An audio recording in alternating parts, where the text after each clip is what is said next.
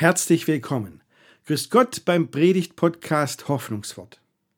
Der letzte Sonntag im Kirchenjahr, das ist der Totensonntag oder Ewigkeitssonntag. Da denken wir an die Menschen, die seit dem letzten ersten Advent gestorben sind. Es geht aber nicht nur um die Trauer. Es ist eben auch Ewigkeitssonntag. Das heißt, wir richten unseren Blick auf die Ewigkeit Gottes. Und dann fragen wir, wie geht's eigentlich weiter, wenn wir sterben? Was passiert da mit uns? Und wie sieht das ewige Leben aus? Also gut, ich war ja auch noch nicht auf der anderen Seite. Und man sagt ja angeblich, es ist noch niemand zurückgekommen. Naja, einer schon.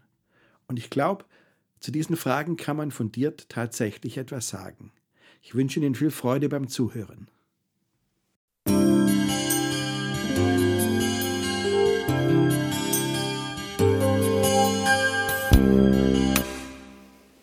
Ich war vor einiger Zeit bei einer Taufamilie, liebe Gemeinde, und da haben wir so sind wir so um den Kaffeetisch gesessen und haben die Taufe, die da anstand, miteinander besprochen.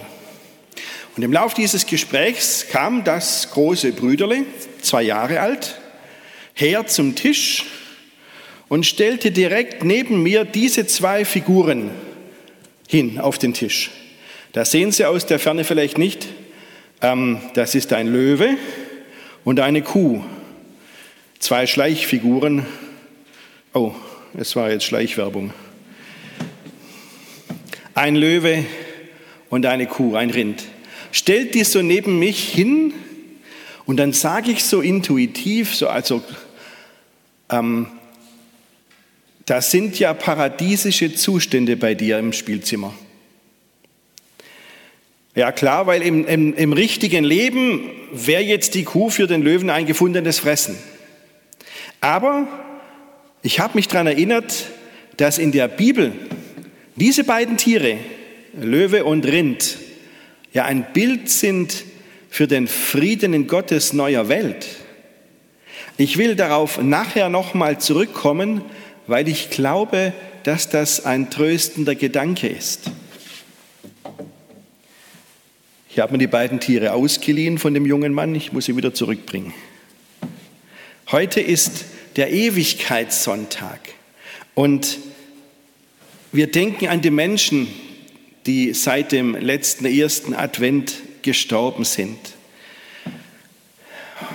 Und da ist diese Trauer und der Schmerz, das Leid, das wir haben mit angeschaut oder selbst ertragen müssen.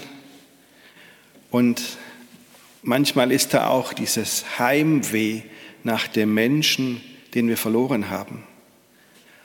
Und das alles hat bei uns im Glauben und auch in diesem Gottesdienst seinen Platz. Das gehört mit dazu. Ich meine, wir sind die Religion mit dem Gekreuzigten. Mit Leid und mit Sterben sind wir schon immer umgegangen. Es ist dann doch jedes Mal schwer, wenn man es selbst aushalten muss. Und genauso gehört dazu der Trost und die Hoffnung. Und darüber soll es heute gehen. Interessanterweise reden Menschen ganz unterschiedlich über Heimweh also wie gesagt, manche sagen, ich habe Heimweh nach meinem Mann oder meiner Frau, die nicht mehr da ist. Und ich habe es aber auch schon anders gehört. Da liegt ein Mensch im Sterben und der sagt zu mir, ich will heim. damit, das ist jetzt kein Rückfall in die Kindheit oder so, ja, sondern diese Menschen wollen zu Gott und sehen bei ihm ihre Heimat. Eine Heimat, mit der Heimat bin ich ja nur dann verbunden, wenn ich sie erlebt habe. Den Menschen, mit dem man Jahre, Jahrzehnte lang zusammengelebt hat. Aber auch unsere Beziehung zu Gott gibt eine solche Heimat. Und deswegen höre ich manche Sterbende sagen, ich will heim. Also wie ist das mit dieser Heimat, mit dem bei Gott sein? Was kommt nach dem Sterben? Ich möchte heute zwei Fragen stellen. Erstens, was passiert mit uns nach dem Sterben? Und zweitens, wie sieht das ewige Leben aus? Und ich sage Ihnen, wäre Christus nicht vom Tod auf, auferstanden, dann würde ich heute nicht hier stehen und mit Ihnen reden. Die Grundlage zu dem, was ich sage, ist die Bibel. Eigentlich wie immer. Also die erste Frage, was passiert mit uns nach dem Sterben? Ich weiß schon, dass manche sagen, da passiert gar nichts. Nach dem Sterben ist es aus, da kommt nichts mehr. Das ist einfach Tod oder Dunkelheit, wie auch immer. Der christliche Glaube aber redet anders über diese Sache. Sterben ist für uns nicht nur ein Ende, das Ende des Lebens hier, sondern Sterben ist zugleich immer auch ein Anfang, der Anfang des neuen Lebens bei Gott. Und das ist der Grund, warum wir trotz des Todes Hoffnung haben können. Das war schon immer ein, ein wichtiges Anliegen der Menschen. Paulus hat an die Christen in Thessalonich, also der heutige Stadt Saloniki in Griechenland, mal geschrieben, weil sie diese Frage umgetrieben hat, was passiert mit uns? Folgende Worte. Wir wollen euch nicht im Ungewissen lassen über die, die da schlafen, also über die, die gestorben sind, damit ihr nicht traurig seid wie die anderen, die keine Hoffnung haben. Ja, so ist es nicht. Keine Hoffnung. Wir haben Hoffnung. Hoffnung über das Sterben hinaus. Und ich glaube, dass diese Hoffnung uns auch im Alltag begleitet und verändert. Schauen Sie, wenn ein Mensch gestorben ist, dann ist das allermeistens erstmal ein Schock. Und auch wenn man drauf gefasst ist, ist es, das zu erleben ist so unbeschreiblich. Und das verändert sich im Lauf der Tage danach. Also zuerst sitzt man so neben dem Verstorbenen und denkt, ja, ich weiß, er ist tot, aber der ist immer noch da. Das, das spüre ich. Und das ist, dass ein Mensch, der tot ist, immer noch da ist, ist in diesem Fall überhaupt nicht beängstigend. Im Gegenteil, es ist tröstlich, wenn man sich nur die Zeit nimmt und bei diesem toten Menschen ist. Und im Lauf der nächsten Tage verändert sich das langsam und dann sagen mir die Angehörigen, jetzt ist sie weg, die Verstorbene.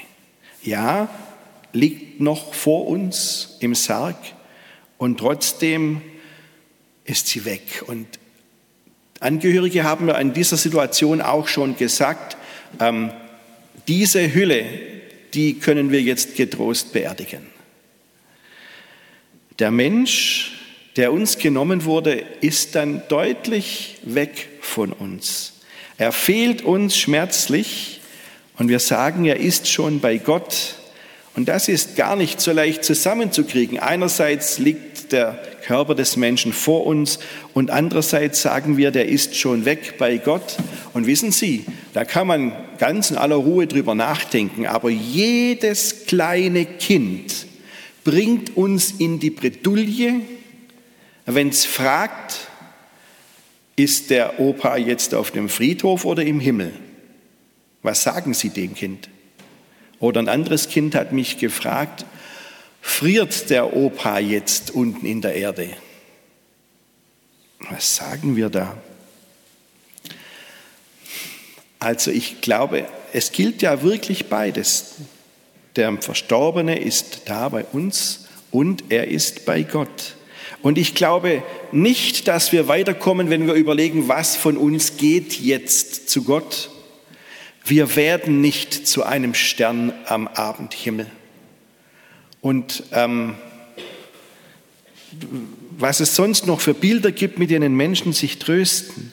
Ich glaube, dass man an dieser Stelle eher dann weiterkommt, wenn wir darauf mal achten, was Gott macht mit uns, wenn wir gestorben sind.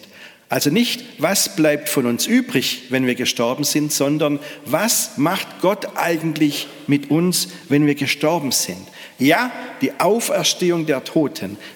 Der Knackpunkt ist, wenn Gott uns zum Leben erweckt, dann ist das eine neue Schöpfung. Gott macht alles neu. Wir sind dann ganz neu geschaffen, sind ganz sicher noch wir selbst. Also mit unserer Identität, es ist doch die gleiche. Das werde ich sein mit meiner Persönlichkeit und mit allen Erlebnissen, die ich gehabt habe, mit allen Erfahrungen, die ich in mir herumtrage, die mich einerseits bereichern und andererseits bisher belastet haben. Das wird dann bei Gott anders sein. Das ist aber meine Identität, wie ich so denke und wie ich auch so fühle. Mein ganzes Leben eben. Und mit dieser Identität sind wir, wenn wir sterben, bei Gott geborgen. Und er wird uns dann in seiner Welt mit eben dieser Identität neu schaffen. Wie es in, vorhin in der Schriftlesung geheißen hat, siehe, ich mache alles neu.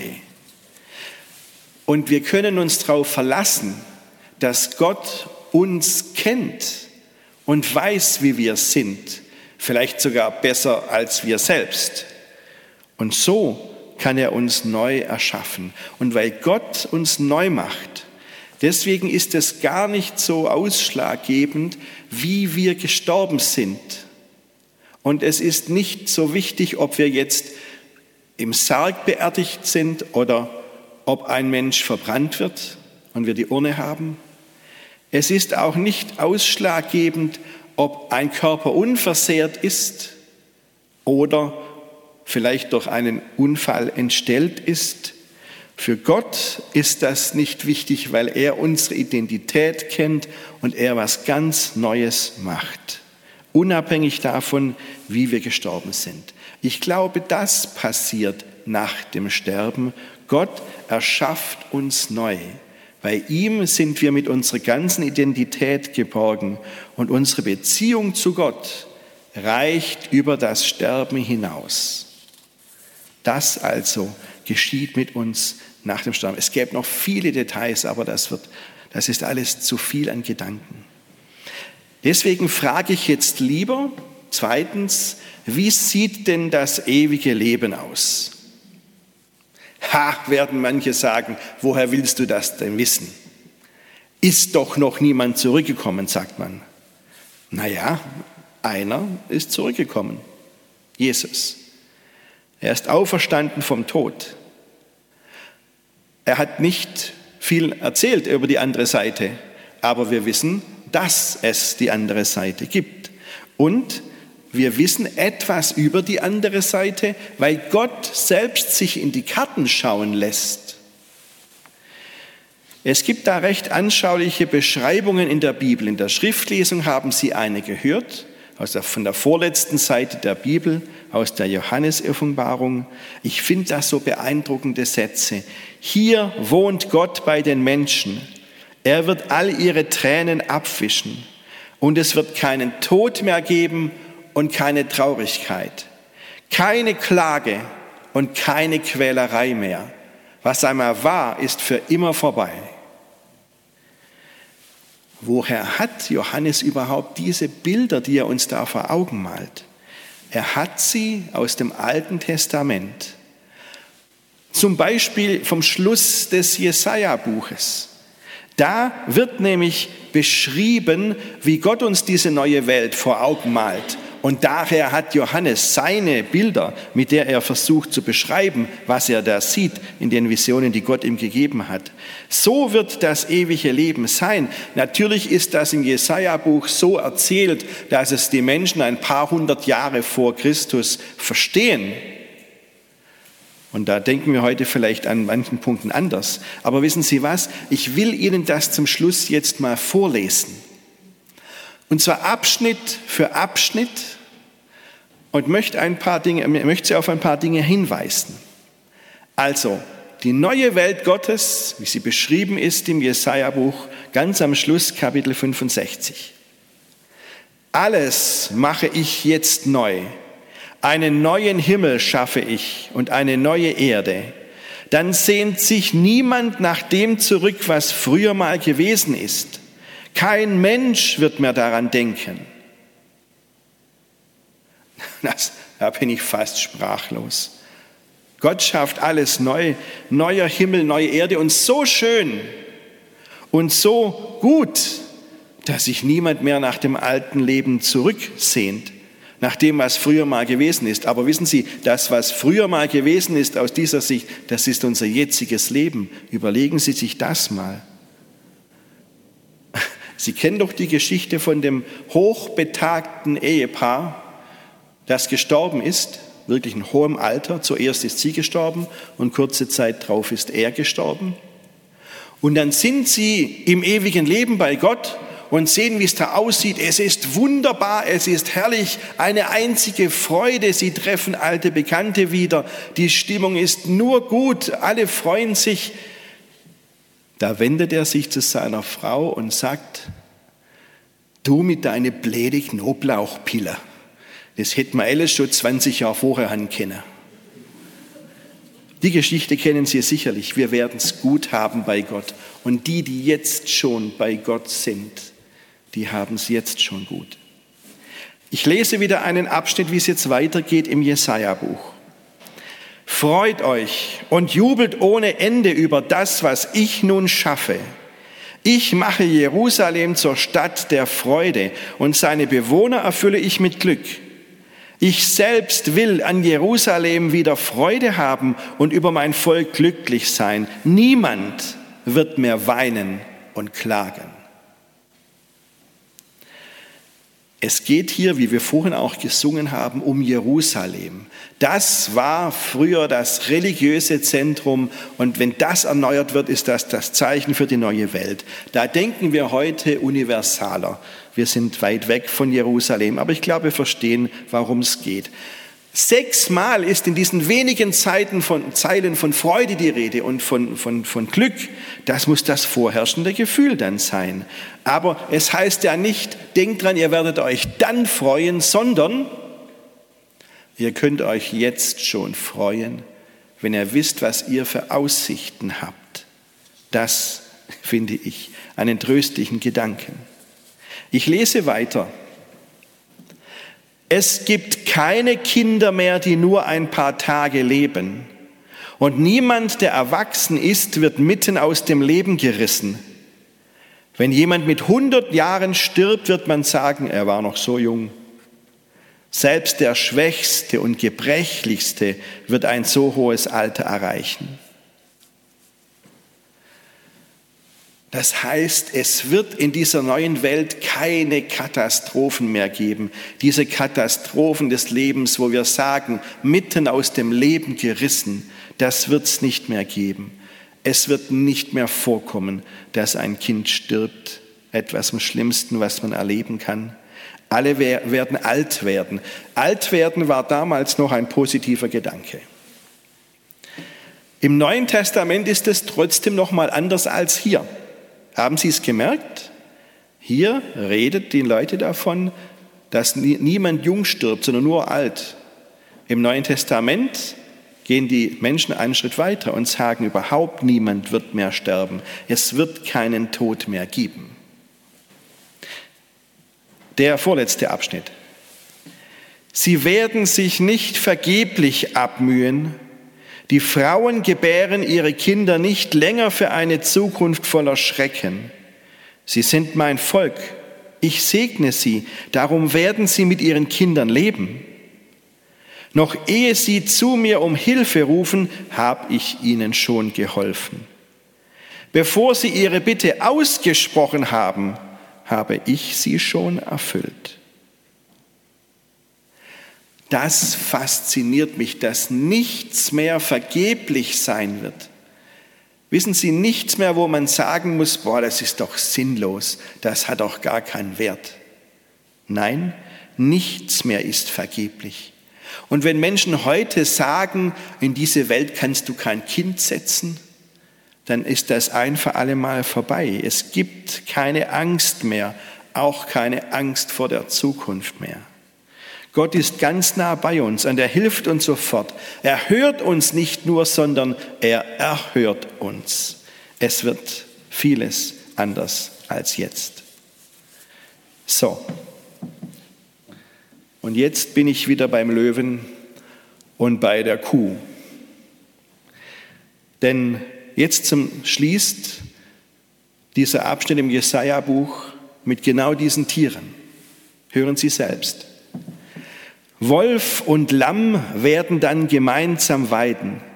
Der Löwe frisst Häcksel wie das Rind. Und die Schlange nährt sich vom Staub der Erde. Auf dem Zion, meinem heiligen Berg, wird keiner mehr Böses tun oder Unheil stiften. Ich, der Herr, sage es. Diese beiden Tiere, die sind das Bild für den Frieden, auch den Frieden im Tierreich. Das können wir uns gar nicht vorstellen. Dass der Löwe Heu frisst, wie das Rind. Aber wissen Sie, ich denke sowieso, wenn ich da oben ankomme, wird es mich umhauen, weil ich werde mir es nicht vorstellen können, wie es tatsächlich ist. Endlich Frieden, endlich kein Krieg mehr, kein Kampf mehr, kein Streit. Und niemand tut mehr Böses, was ja auch heißt, niemand wird mehr verletzt und schlecht behandelt. Niemand wird bloßgestellt, keiner muss sich mehr schämen. Also da will ich hin. Vorerst gehören wir hierher, in diese Welt. Wir haben hier unsere Aufgabe, wir haben hier die Menschen, für die wir da sind. Aber ich glaube, wir können uns schon mal darauf freuen. Und diese Sichtweise hilft uns vielleicht, die Dinge hier richtig einzuordnen, damit wir wissen, worüber wir uns zu Recht aufregen und was dann vielleicht doch eher nebensächlich ist was wirklich uns Angst machen kann und was dann nur so tut, als wäre es eine Bedrohung für uns. Marie Schmalenbach hat das in ihrem Lied geschrieben, Brich herein, ewiger Schein. Da heißt nämlich die letzte Strophe, Ewigkeit, in die Zeit leuchte hell hinein, dass uns werde klein, das Kleine, und das Große groß erscheine, selge Ewigkeit. Die Tür zu Gottes Welt ist in diesem Gottesdienst und auch in vielen anderen Stellen in unserem Leben einen Spalt breit offen. Und das Licht, in dem auch unsere Verstorbenen leben, fällt auf uns und wärmt uns. So tröstet uns Gott auch in der Trauer. Amen.